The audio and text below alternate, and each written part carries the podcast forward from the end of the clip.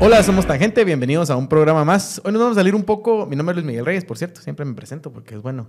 Eh, hoy nos vamos a salir un poco de la coyuntura política, Ministerio Público y demás, eh, y, este proceso de golpe de Estado en el que estamos, o el intentona golpista, para hablar de un tema eh, que es más profundo, que va a las raíces, creo yo, de, de, de- de la realidad guatemalteca y que tiene que ver con, con alimentación, tiene que ver con nutrición y se llama seguridad alimentaria.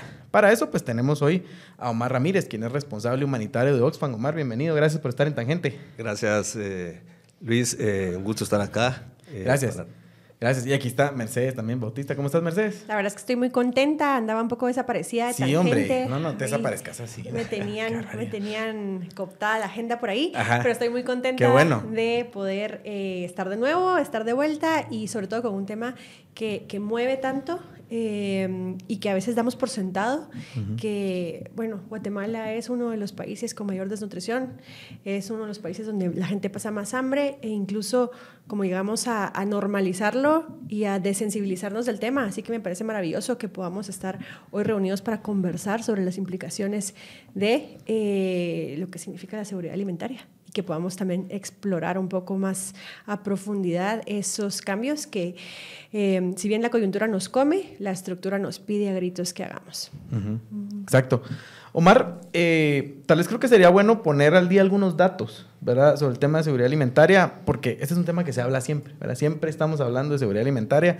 Siempre que llega un nuevo gobierno, eh, se habla de desnutrición, ¿verdad? Se habla de un plan, plan para combatir la desnutrición, Inclu- se habla de seguridad sí. alimentaria, ¿verdad? Incluso es parte de las famosas propuestas y promesas de campaña, ¿no? Disminuir y garantizar la seguridad alimentaria. Así que.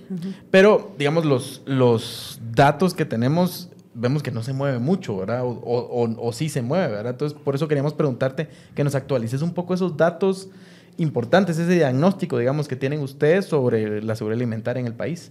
Correcto, gracias y gracias por la oportunidad. Comentarles un poquito que hablando de seguridad alimentaria, eh, en Guatemala precisamente cada año se hace un análisis, ¿verdad? El análisis de la CIF, ¿verdad? La CIF es la clasificación de la inseguridad alimentaria en fases. Y para esto hay un grupo de expertos que, que se reúnen, ¿verdad? La, la actividad es siempre organizada por parte de CESAN y en ella pues analizan la situación de seguridad alimentaria del país, ¿verdad? En este, en este 2023, este análisis se realizó para evaluar tres periodos. El periodo eh, de marzo a mayo, el periodo de junio a agosto y el periodo de septiembre a febrero del 2024, ¿verdad? En este análisis precisamente se busca conocer el porcentaje de la población de Guatemala que está padeciendo el nivel de inseguridad alimentaria, ¿verdad? ¿Qué, qué niveles de inseguridad alimentaria está padeciendo? Eh, los resultados, para ir un poquito a lo concreto, y como punto de partida también para, para hacer cualquier tipo de análisis y estructuras de proyectos para, para poder atender esta, esta, estas necesidades ¿verdad? y esta problemática, dieron que eh, 3.5 millones de personas guatemaltecas estaban padeciendo de seguridad alimentaria en el primer periodo, de marzo a mayo. En el periodo de junio a agosto eran 4.3 millones de personas las que estábamos eh, en esa situación de inseguridad alimentaria. Eh, y en el periodo proyectado, que en ese entonces iba a ser de septiembre a febrero de 2024, se preveía que 3.1 millones de personas iban a estar en una situación de inseguridad alimentaria moderada o severa. En la CIF se conocen tres fases, bueno, cinco fases de la, de la inseguridad alimentaria, ¿verdad? Una fase que es seguridad alimentaria como tal, que sería la CIF, ¿verdad? Eh, segura, por así decirlo. Tenemos la CIF 1, ¿verdad? Que sería la, la, la parte de, de, inseguridad alimentaria leve o eh, leve, ¿verdad? Que es una situación más marginal, por así decirlo, donde los hogares, pues todavía, a pesar de que hay una problemática local, no están utilizando ningún tipo de estrategias para, para afrontar esa situación. La inseguridad alimentaria moderada, que es acá cuando ya los hogares empiezan a, a buscar alguna, algún tipo de estrategias donde ya la, la ingesta de, de, alimentos les empieza a demandar que vendan algún tipo de insumo agrícola o, o algún bien material para poder adquirir alimentos. Y una situación CIF 3, ¿verdad? O, o más, que en este, en este caso sí sería ya una situación en la cual están en el extremo, ¿verdad?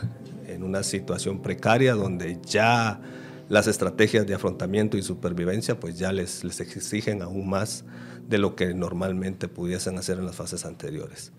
Eh, Tengo una consulta porque em, si bien eh, pareciera que la CIF que, nos mencionas evalúa por periodos de tiempo, ¿a qué se debe que en cuestión de un mes a otro, de una proyección a otra, haya una baja de más de un millón de personas que pasan a no estar en una situación de crisis o de emergencia en términos de seguridad alimentaria? Correcto. Fíjate que ese periodo principalmente se ve más marcado acá en Guatemala en el periodo de mayo a agosto Comúnmente se le conoce como el periodo de hambre estacional. En este periodo, pues los hogares que están en una situación de vulnerabilidad, que viven en pobreza, pobreza extrema, no tienen la capacidad de, pues, de disponer de reservas de alimentos. ¿Por qué? Porque es el periodo que, en el cual inician las lluvias, es un periodo en el cual las fuentes de empleo para este sector son limitadas, ¿verdad? Y principalmente la mayor parte de sus recursos económicos los invierten en la producción de alimentos, maíz, frijol. El problema grande que se ha tenido ha sido también el efecto de los fenómenos climáticos, ¿verdad? Si hablamos del, fenómeno del niño, que es uno de los más comunes que nos están afectando acá en la región, nos hemos encontrado con periodos largos de escasez de lluvias, en las cuales pues, las producciones de alimentos para este sector o para esta población vulnerable se ven afectados por, por, la sequía o, por, o, por lo contrario, el fenómeno de la niña también ha traído muchas lluvias que nos ha, generado pérdidas en la producción agrícola. Y en base a ello, pues el siguiente año se ve reflejada la problemática, ¿verdad? la disminución de las reservas de alimento. El periodo ya que va de septiembre a a febrero, por así decirlo, pues ustedes sabrán que en el país las fuentes de empleo empiezan a mejorar, viene el corte de café, vienen las cosechas de la producción de alimento, de maíz, de frijol, y pues la dinámica cambia un poco a favor de, este sector de la población con alta vulnerabilidad. Y pues eh, parte de, los primeros meses del año, pues ellos todavía tienen sus reservas. Hay que ponerle mucha atención porque este periodo de hambre estacional se está incrementando, ¿verdad? Está pasando de estos meses al mes de abril y finalizando un poco más tardío, ¿verdad? Y sumado, perdón, sumado a esto también la problemática que tuvimos el año pasado con el incremento de los precios, ¿verdad? De los combustibles, de los últimos dos años. Incremento de los precios del combustible, de los alimentos. Esto repercuten pues, en la economía de los hogares que de una u otra forma se ven más limitados para la, yo, Yo un poco a eso, tal vez a preguntarte, eh, digamos, nos, nos diste los datos de este año, ¿verdad? pero cómo eh, se comparan con los datos de años pasados, particularmente 2020, digamos, que fue el año de la pandemia, y los otros dos años que fueron años de, digamos, de crisis económica, eh, de escasez de productos, de problemas de, de, transporte, ¿verdad? De, productos. Eh, ¿Cómo, cómo se, se, comparan los datos? Sí, cada año pues tenemos ciertas peculiaridades, ¿verdad? Como les digo, los fenómenos climáticos que nos han afectado año con año, pues nos, nos dejan una tendencia bastante pues fuera de lo, de la, de lo normal, ¿verdad? En el 2020 tuvo ETA iota, ¿verdad? Tuvo la tormenta Zeta iota, eh, lo de la pandemia, ¿verdad? Las restricciones pues también afectan. Eh, para hacerte un poquito, de 2018 a nivel de, de, la región centroamericana habían un promedio de 2 millones de personas padeciendo de, de inseguridad alimentaria, ¿verdad? Con necesidades. A la fecha tenemos 7.5, ¿verdad? Y esto solo en en Honduras y Guatemala.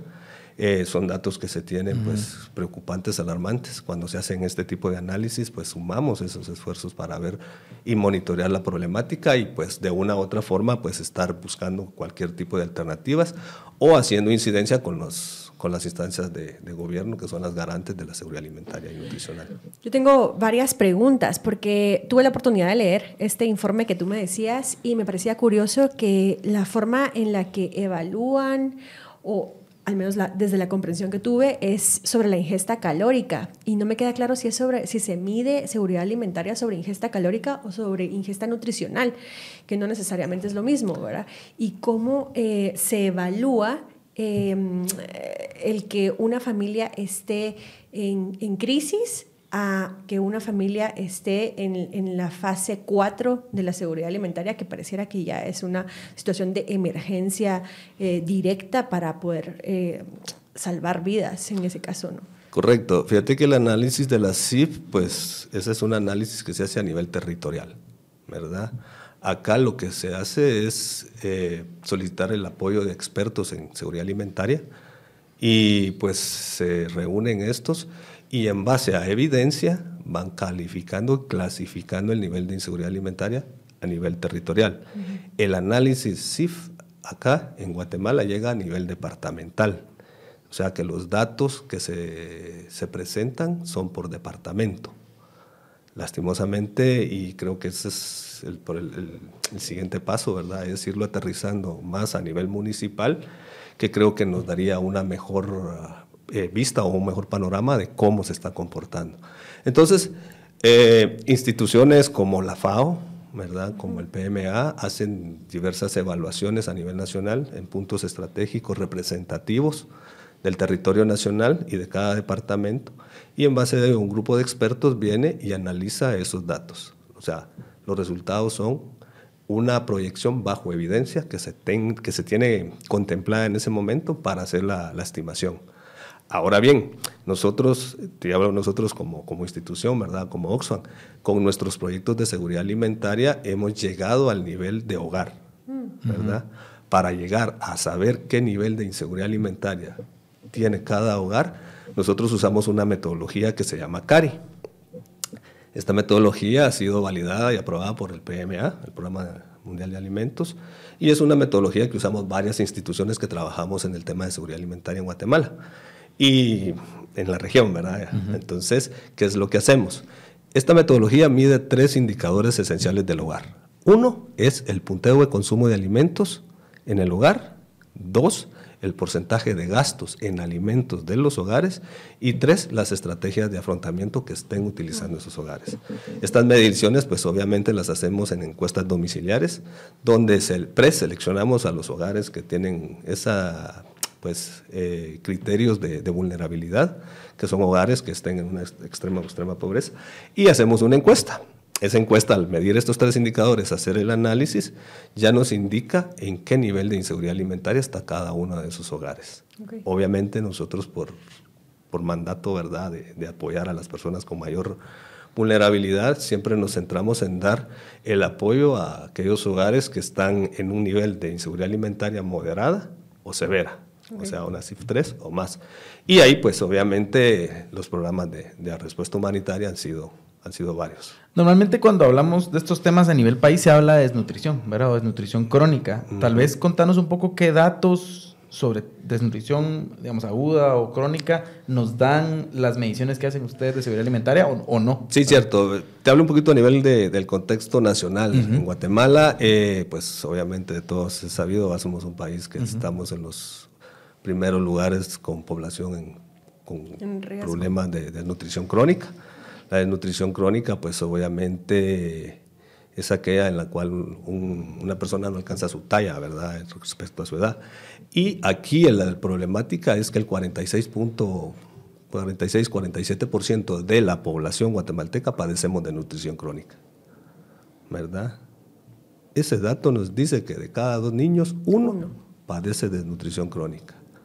¿Verdad? El problema con la desnutrición crónica, que de, no ser tratada y controlada antes de los cinco años, pues ya tiene una, repercusión en el desarrollo psicomotriz de las personas en un futuro.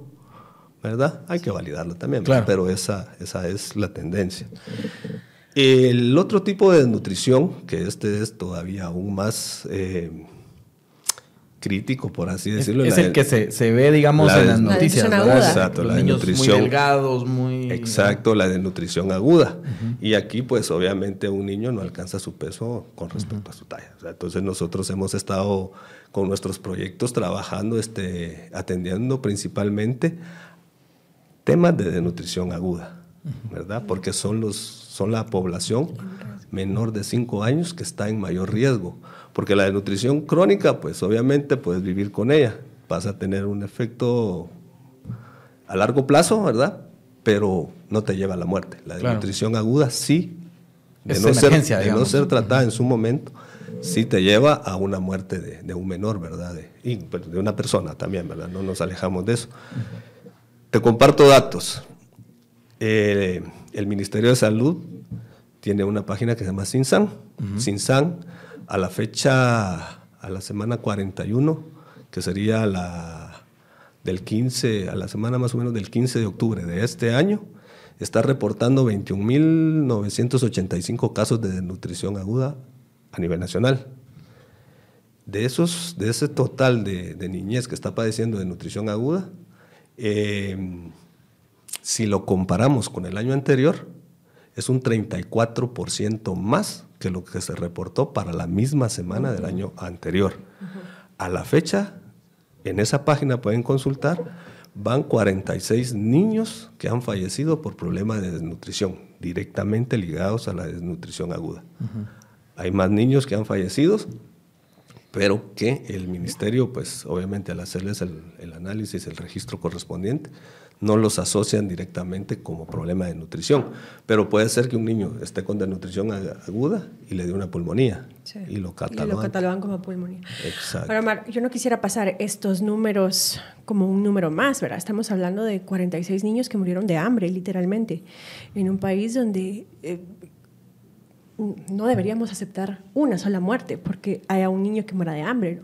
Retomando un poco los datos que mencionabas hace unos minutos, si en 2018 habían 2 millones a nivel centroamericano y en 2023 hay casi 4 millones de personas en riesgo de inseguridad alimentaria solo en Guatemala, ¿de qué, cómo has visto y de qué ha servido tanto presupuesto y tanto trabajo interinstitucional en el Estado y qué rol juegan organizaciones como Oxfam en estas mesas de, interinstitucionales que están planteadas para resolver en teoría este problema.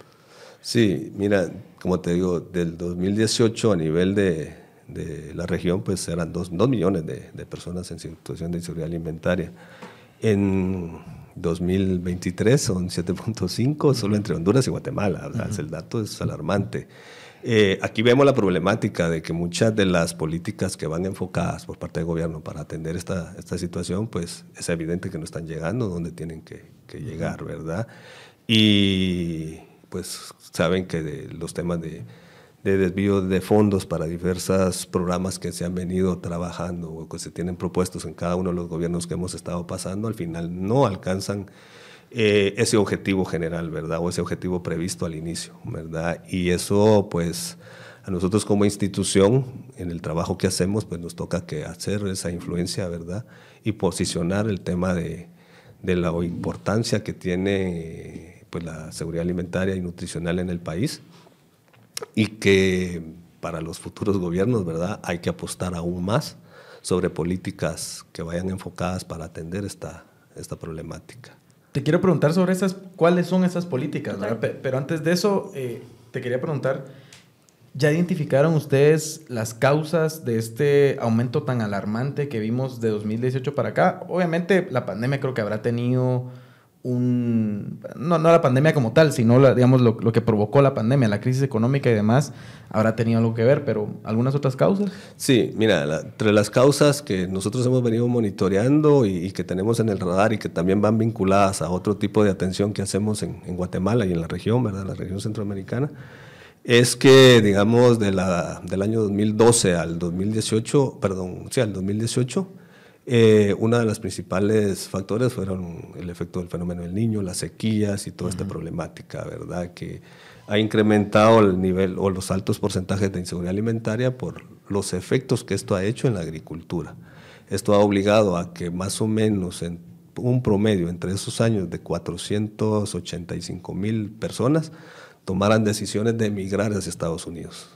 Eso también va vinculado, ¿verdad? Como les digo, es es eh, multicausal, ¿verdad? Del 2019 a la fecha, pues ya hay varios factores, ¿verdad? Entre ellos, pues el tema de eh, el conflicto armado entre Ucrania y Rusia, el tema de la pandemia, eh, nuevamente el fenómeno del niño que está azotando este año, un sinfín de factores que de una u otra forma van a incidir directamente en la disponibilidad de alimentos para los hogares y que obligan a la mayor parte de las poblaciones pues, a buscar eh, recursos adicionales o, en el peor de los casos, a migrar hacia otros países en busca de nuevas oportunidades. Desde tu experiencia y la experiencia de la organización, ¿han identificado algunas políticas eficientes o casos de éxito de implementación de este tipo de políticas que deberían ser una apuesta para el próximo gobierno? Sí, digamos, desde nuestra, nuestras competencias somos un programa de respuesta humanitaria, ¿verdad? En este caso nosotros hacemos ese apoyo directo con el Ministerio de Salud. Sabemos las debilidades que se, que se tienen directamente con, con el personal, ¿verdad? A veces eh, para el tema de identificar a niñez con con desnutrición aguda, pues eh, es muy limitado, ¿verdad? El personal sabemos, la otra parte la rotación del personal, ¿verdad? Tratamos en la manera de lo posible como institución fortalecer capacidades para que queden instaladas. Lamentablemente, antes era cada cuatro años, hoy cada cierto periodo más corto, pues hablemos de uno o dos años, van rotando ese personal, van entrando personas nuevas que nos van dejando pues eh, la, brecha de, debilidad en todo lo que se ha venido formando. Entonces creemos que el trabajo y las políticas enfocadas a una seguridad alimentaria, que se pueda atender la inseguridad alimentaria de forma integrada, es, es, una de las, de las, de las vías más eh, importantes, ¿verdad? Lo hemos eh, validado nosotros a nivel de campo con el trabajo que hacemos, ¿verdad? Nosotros como institución venimos y fortalecemos al, al, a la institución pública, en este caso al Ministerio de Salud, para que pueda eh, realizar este trabajo, no solo en la búsqueda, sino en la atención, la referencia y la recuperación de, de estos, de este tipo de población. Creemos que esa sería una de las líneas. Eh, el tema de diversificar también, ¿verdad? Eh, las fuentes de empleo, las fuentes de ingresos de los hogares con, con las descentralizaciones de, de cierta de ciertos sistemas de atención pueda ser también importante. Ahora que te escuchaba, me surge la pregunta de qué pasa, porque, a ver, me imagino, ¿no? El caso de un, de un niño menor de 5 años con desnutrición aguda, que se logra identificar el caso, que se logra hacer eh, una intervención, eh, que se logra salvar la vida, pero que no necesariamente se cambian las condiciones familiares, económicas, sociales o culturales donde vive ese niño, ¿no? ¿Qué posibilidades o qué riesgos implica que el niño vuelva a un cuadro de eh, desnutrición aguda y qué pasa en esos casos? Cierto, el riesgo es bastante alto, ¿verdad? Porque de una u otra manera hacemos una atención, o sea, cuando lo hacemos combinado, el ministerio igual hace ese seguimiento em, del, menor durante el proceso de, la crisis, ¿verdad? Cuando se identifica, se le, se le refiere, se le trata, se le atiende en muchos casos los mismos padres eh, pues, no, no, colaboran, por así decirlo, ¿verdad? Pero bueno, luego logramos eh, recuperar al niño nutricionalmente y regresa a su casa. El círculo es el siguiente, ¿verdad? Hay una vigilancia constante por parte de, las, de, las, instituciones, ¿verdad? Para que el niño no recaiga. Pero usualmente la misma dinámica del hogar, la, la cultura, el todo, todo lo que conlleva, ustedes saben bastante de esto, ¿verdad? Eh, hace que recaiga en, desnutrición aguda y vuelve el ciclo a darle seguimiento y no se tiene como ese apoyo constante durante un periodo más largo, ¿verdad? Desgraciadamente, eh, eh, lo digo desde nosotros como institución, tenemos proyectos por ser de respuesta humanitaria cortos con un periodo de tiempo específico para poder atender este tipo de problemáticas. Luego nos toca que salir del área en algunos casos, ¿verdad? No tenemos esa, esa permanencia constante o, no podemos garantizar esa permanencia constante. ¿verdad? Y lo mismo pasa también con las instituciones públicas, que de una u otra forma el personal va rotándose, se van quedando los registros perdidos y no hay esa atención y seguimiento. Pero creo que esa sería la, la...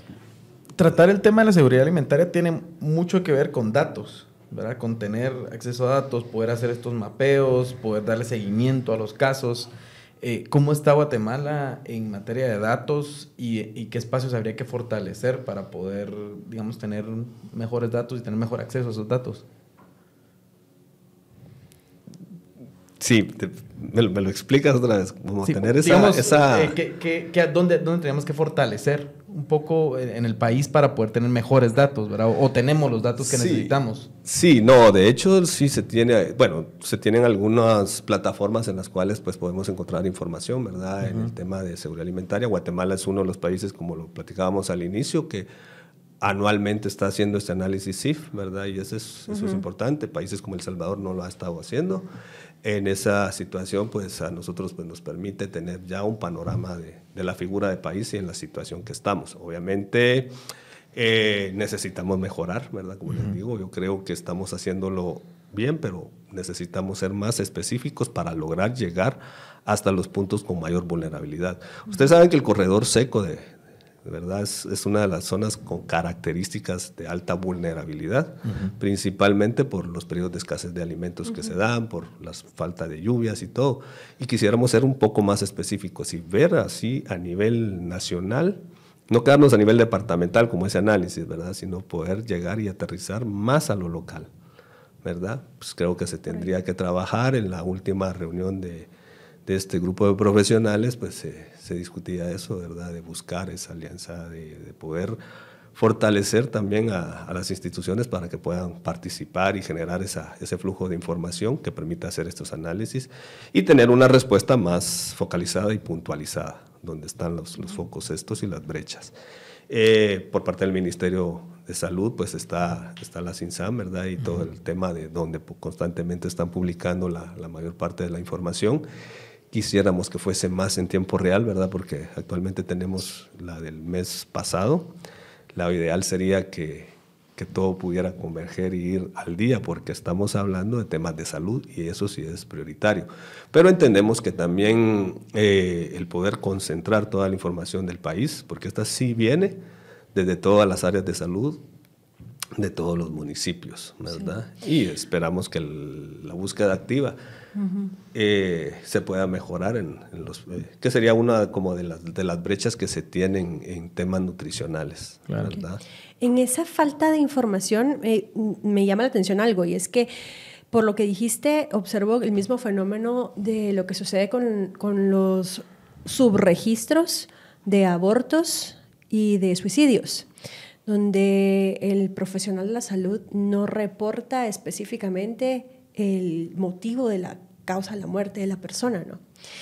¿Qué factores han asociado ustedes a eh, el, que el médico no registre adecuadamente el fallecimiento? Mira, este, nosotros como, como institución eh, y que hemos trabajado directamente con el personal de salud a nivel de campo, sí tenemos como el, panorama que, que, una de las problemáticas es la falta de personal que ellos tienen, ¿verdad? Que no les permite eh, poder eh, hacer el trabajo de una mejor forma, ¿verdad? En el tema de cobertura, ¿verdad? Porque si bien ellos están capacitados, fortalecidos, eh, hay un promotor de salud que a veces tiene que ver varias regiones. No les, no, no tiene la capacidad de hacerlo en el momento tal vez oportuno. Y es ahí donde se van quedando esos datos. ¿verdad? No tienen la capacidad de hacer un monitoreo general con todas las familias. Ellos convocan, en, este, en esta fecha pueden llegar 100 eh, madres a pesar y tallar a sus niños, pero en la siguiente fecha puede que no lleguen las 100 madres, o pueda que solo lleguen 100 madres y hayan 200 que no estén llevando a sus niños y que estén padeciendo de nutrición. Esos subregistros se quedan en el aire, ¿verdad? Por otra parte, también, no sé, hasta cierto punto eh, pueda que disparar los casos de desnutrición aguda por parte del ministerio les pueda generar cierta problemática, ¿verdad? Y cierta Como que se vea mal. cierta, señalización. Entonces ellos tratan siempre de, podrían tratar de la manera lo posible de mantener su, su rango promedio.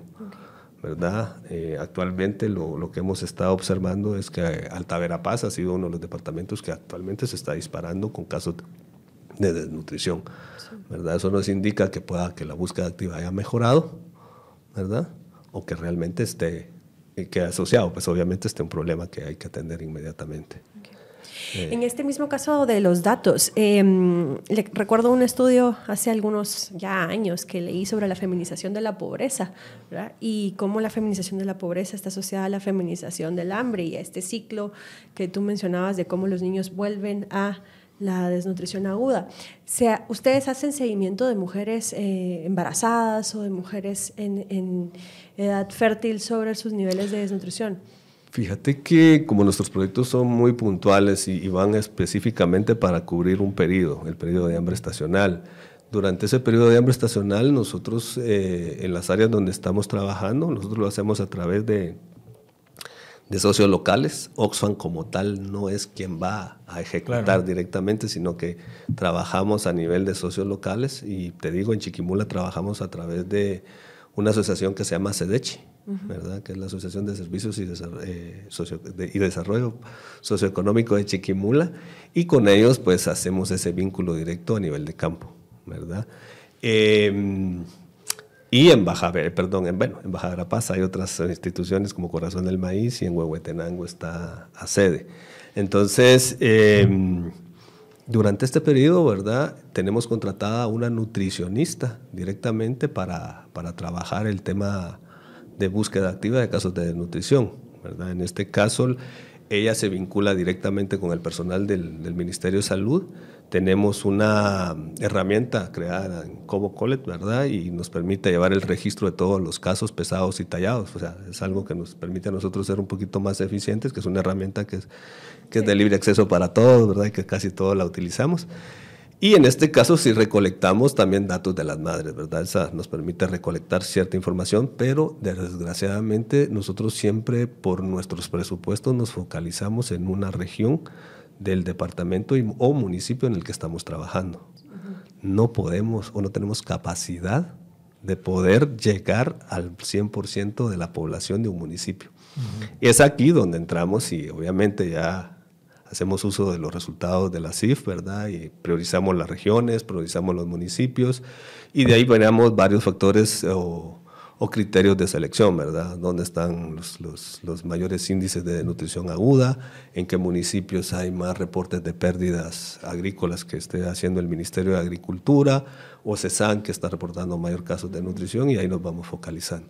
Luego llegamos a nivel de las comusanes y ahí pues ya definimos el área que, de trabajo habemos varias instituciones que estamos trabajando el tema de seguridad alimentaria y el objetivo de estos espacios es no duplicar el esfuerzo en las mismas zonas.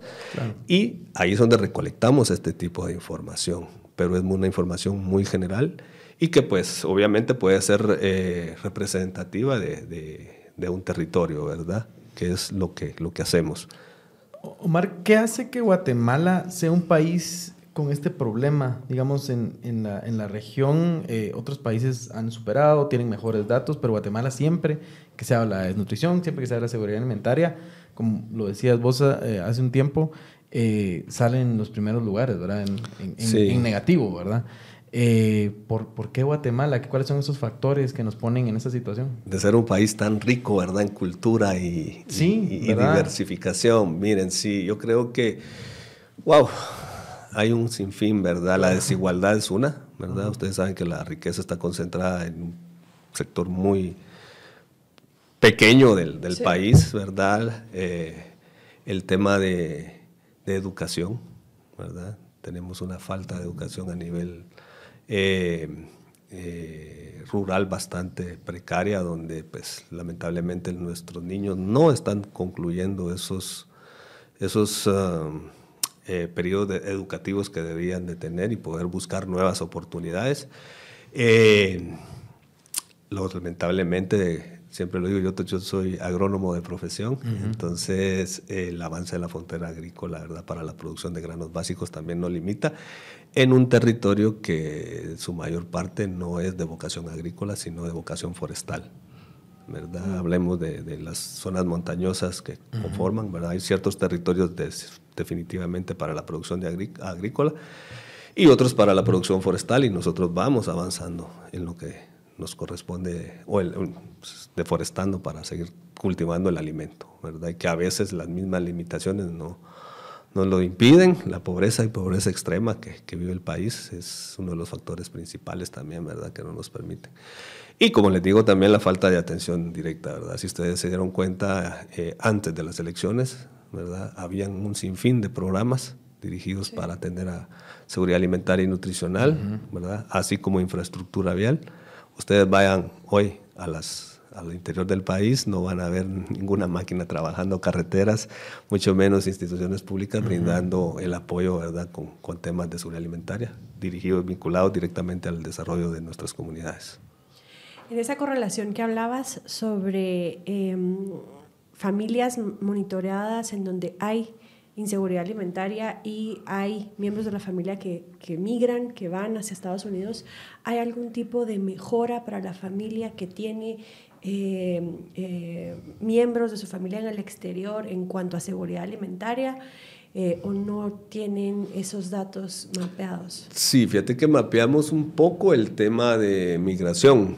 Hace unos años se hizo una evaluación sobre, sobre migración y seguridad alimentaria por parte de Oxfam. se publicó en 2021, creo 2019-2021, justamente cuando estaban masivas las caravanas de migrantes, ¿verdad? Y todo este tema. En esa oportunidad la evaluación se hizo a nivel nacional y identificamos esa, esa problemática, ¿verdad? Que un hogar siempre y cuando tenga seguridad alimentaria, pues la cantidad de miembros de su hogar mínimamente migran, ¿verdad? Pero no es vinculado a, a ese tema. Si estos ya pasan a una situación leve, ya empiezan a verse apretaditos, ellos ya, el núcleo familiar empieza a migrar todos los varones, ¿verdad? El esposo, los hijos, hombres, varones, y empiezan a buscar nuevas fuentes. La, el destino, pues los países del norte, Estados Unidos, Canadá, y obviamente que son los, que, los, los tradicionales. Y cuando ya el hogar pasa de una situación de inseguridad alimentaria leve, a moderada, ¿verdad? Ya migra también la mujer.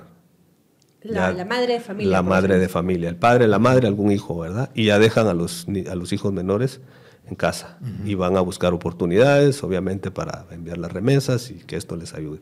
Los que logran pasar, los que no, lamentablemente, eh, regresan más endeudados y eso es otra gran problemática que hemos ¿Y qué efectos tiene esto en la, Exacto, solo, te comparto. Y, el, y el, el, análisis de, este, de esta evaluación también mostró que los hogares, media vez pasen a una situación severa, ya no tienen capacidad para migrar. Ni el padre, ni la madre, ni los hijos. Están condenados a sufrir esta problemática, ¿verdad?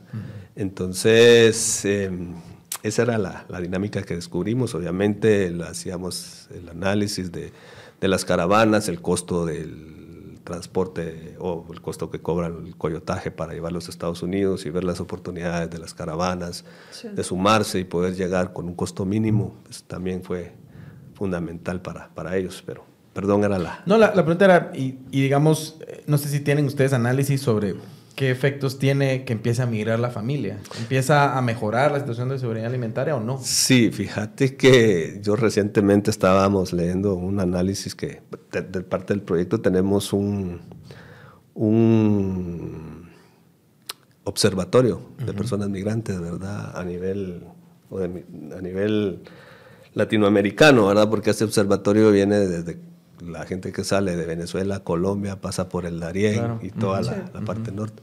Y sí te, te suelo decir que del 20, bueno, entre el 20, los mexicanos reportan que un 25% y, y la Oficina de Protección de, la Aduana de, Estados Unidos, de la parte sur, reporta que es hasta un 35% el flujo masivo de, de migrantes que logran llegar. el resto se queda, ¿verdad? Entonces, eh, hemos visto ese fenómeno, ¿verdad? De, que las personas que logran llegar, pues van mejorando, ¿verdad? O sea, van comprometidas en el tema de lograr salir de la, de la situación de inseguridad alimentaria en la que están y de la pobreza, ¿verdad? Y las remesas van dirigidas para ir mejorando su situación. Lamentablemente que ese porcentaje que les, que les estoy hablando yo del 35, del 25 al 35% de las personas que, llega, que logran llegar a Estados Unidos es mínimo, ¿verdad? Sí. Y hay un estudio por parte también del Observatorio de Migración de Oxfam, en el cual eh, con datos de la Oficina de, Aduana de la parte de la, de la aduana sur de Estados Unidos, eh, nos ha referido que entre el 2012 y el 2018, solo en detecciones, ¿verdad? ¿Ah? Que han detenido en las fronteras, era un promedio de 480 mil personas, ¿verdad? En el 2023 son 2.5 millones de personas detenidas. Impresionante. Que ellos reportan. Entonces te puedas imaginar que el flujo que logra llegar, que está en esta situación de vulnerabilidad, es mínimo. Y los que no logran llegar, que tuvieron que pagar para hacer ese viaje, regresan y regresan más endeudados y en una situación más caótica, sí, peor. A mí lo que me hace pensar eso es qué sería este país sin, sin la migración, Sin, las remesas, pues, sin, sin, ese flujo de remesas que, que, entra todos los años, que sabemos, digamos, que mantiene a la economía nacional, pero, pero ¿qué sería la seguridad alimentaria oh, sin ese flujo de remesas? Bastante complicado. Sí la verdad es que eh, el panorama no, no se ve muy alentador, eh, porque como tú bien dices, es multicausal. Pero si desde la organización, desde Oxfam, hubiese posibilidad de decir, hagamos una apuesta por estas tres prioridades o por estas tres políticas, eh, ¿qué recomendaciones le darías al Ministerio de Salud, a la CESAN, a las mesas interinstitucionales ¿Qué recomendaciones harías? Cierto, bueno, ¿qué te puedo decir yo en temas de seguridad alimentaria? Pues promover y diversificar los medios productivos de las familias, ¿verdad? Y aquí te incluyen todos los ministerios, Ministerio de Agricultura, Ministerio de Salud, Ministerio de, eh, el MIDES, más de, Desarrollo, Social. Eh, todo, ¿verdad? Creo que es un trabajo integrado en el cual pudiéramos trabajar. Eh, el Ministerio de Salud, obviamente, ¿verdad? El tema de, del acompañamiento, la cobertura que deben de tener y, el, y el, la asistencia que se brinda, pues mejorarla sustancialmente o grandemente, como, como lo podemos ver, porque sí se mira muy debilitada y preocupa más que ahorita en enero cambian, cambiamos gobierno y desconocemos cuáles vayan a ser en este momento. Eh, la, la, línea de trabajo que, vaya, que se vaya a tomar. Usualmente siempre encontramos un debilitamiento en nuestros primeros cuatro meses por la incertidumbre del personal, que es personal en la mayor parte contratado no a plazo fijo, ¿verdad? 029. Exacto. El tema de servicios civiles. Ahí empieza la, la, cosa de que no sé si me quedo, me voy. No me hago cargo. No me hago cargo, no hago mi trabajo, de todas maneras yo ya voy para afuera, es lo que suelen hacer, ¿verdad? Y Imagino que el problema empezará en noviembre, diciembre, un poco porque ya el contrato se vence. Cierto, ¿verdad? Por ahí, y bueno, yo creo que la coyuntura política es tan... Caótica. Sí, y... Y bueno, eh, esa parte, yo creo que apostarle a, poder hacer un trabajo de manera integrada con todas las, los, los, que los y las que trabajamos por, por, la misma causa, eso sería fundamental, apostar en la educación, que eso sí es fundamental, ¿verdad? Nosotros a nivel de, del, del, área de trabajo estamos también apostando en, en poder llevar programas para la juventud, que está limitada eh, en educación a poderles fortalecer a través de INTECAP, ¿verdad? En algún trabajo o oficio específico que les permita generar recursos económicos fuera de la agricultura. Porque todos los centramos en la agricultura, ¿verdad? Como que nos monopolizamos a nivel comunitario, pero no tenemos otras oportunidades. Mi papá es agricultor y yo no terminé la escuela, a seguir siendo agricultor, ganar por día en un jornal X. O sea, nosotros lo que estamos llevando es que si tu hijo es profesión, le gusta la carpintería, le damos un taller de carpintería. Si miramos que, es, que, quiere emprender, le damos una cajita de herramientas y así vamos buscando eso. Y eso es lo que te digo, apostarle a la educación, que es la base fundamental para poder ir desarrollando el conocimiento y las oportunidades, la descentralización de todas las, las fuentes de empleo, ¿verdad? La mayor parte de las fuentes de empleo están concentradas en la ciudad capital. Y eso hace que mucha de la gente pues busque emigrar para acá.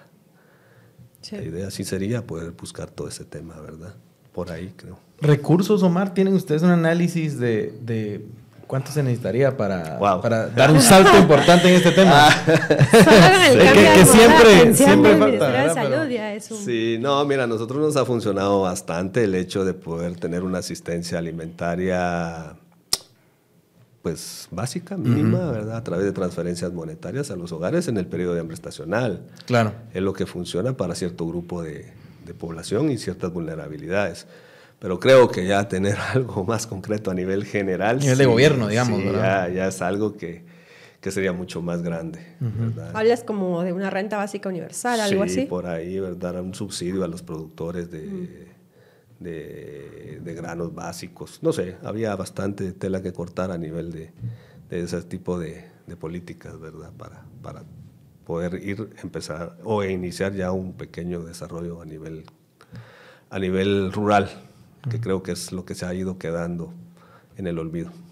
Mercedes, ¿tienes algún comentario final ahí para...? La verdad es que pienso muchísimo en el modelo incluyente en salud Ujú. y en cómo la puesta de atención del Ministerio de Salud cambiaba radicalmente eh, el concepto de atender salud, en donde tienes una institución a la que llega la gente, en donde es la institución la que va a la gente, ¿no? o sea, esta cercanía eh, a través de los diferentes promotores de salud que visitan las casas, que tejen confianza con las familias, que te permiten conocer de vista, de oída, de sentida, cómo vive una familia y cuáles son los riesgos que la familia tiene y que por ende te permiten prever situaciones de crisis en seguridad alimentaria también, incluyendo otro, otro montón de posibles enfermedades y riesgos. Eh, es una apuesta, yo diría, bastante fuerte en términos económicos, pero bastante segura para eh, poder acercar salud a las familias y romper esas barreras y esas, esas, esos subregistros y esa falta de información, eh, etcétera, ¿no? Así que me hizo pensar mucho en, en ese modelo que en algún momento se intentó implementar en el, modelo, en el Ministerio de Salud. ¿Cierto? Sí, bueno, Omar, muchas gracias. Te agradecemos por traer estos temas a, a la mesa de Tangente porque creo que es bueno que nos metamos a hablar un poco del, largo o del mediano y largo plazo, ¿verdad? Porque aun- aunque tu tema es emergencia, ¿verdad? Pero, pero en realidad estás, eh, los, los, eh, las acciones que ustedes emprenden tienen efectos a mediano y largo plazo, ¿verdad? Eh, y creo que al final toca hablar de eso en el país, ¿verdad? Toca pensar en el futuro, construir ese futuro, ¿verdad? Porque, porque ahorita lo que se ve no es, no es positivo, ¿verdad? Por, por, por lo que estamos, pero, pero también la coyuntura a veces no- nos traga, ¿verdad? Este, este, este caótico, esta caótica realidad política que vivimos nos traga, entonces nos consume el tiempo, pero es bueno traer estos temas también, así que Sí, muchas gracias. muchas gracias, No, gracias a ustedes por el espacio y, y el tiempo de poder conversar y platicar un poquito sobre esta situación. Es un gusto. Gracias. Gracias. Gracias, y con ustedes volvemos con más tangente eh, la próxima semana, porque hoy es viernes, pero adiós.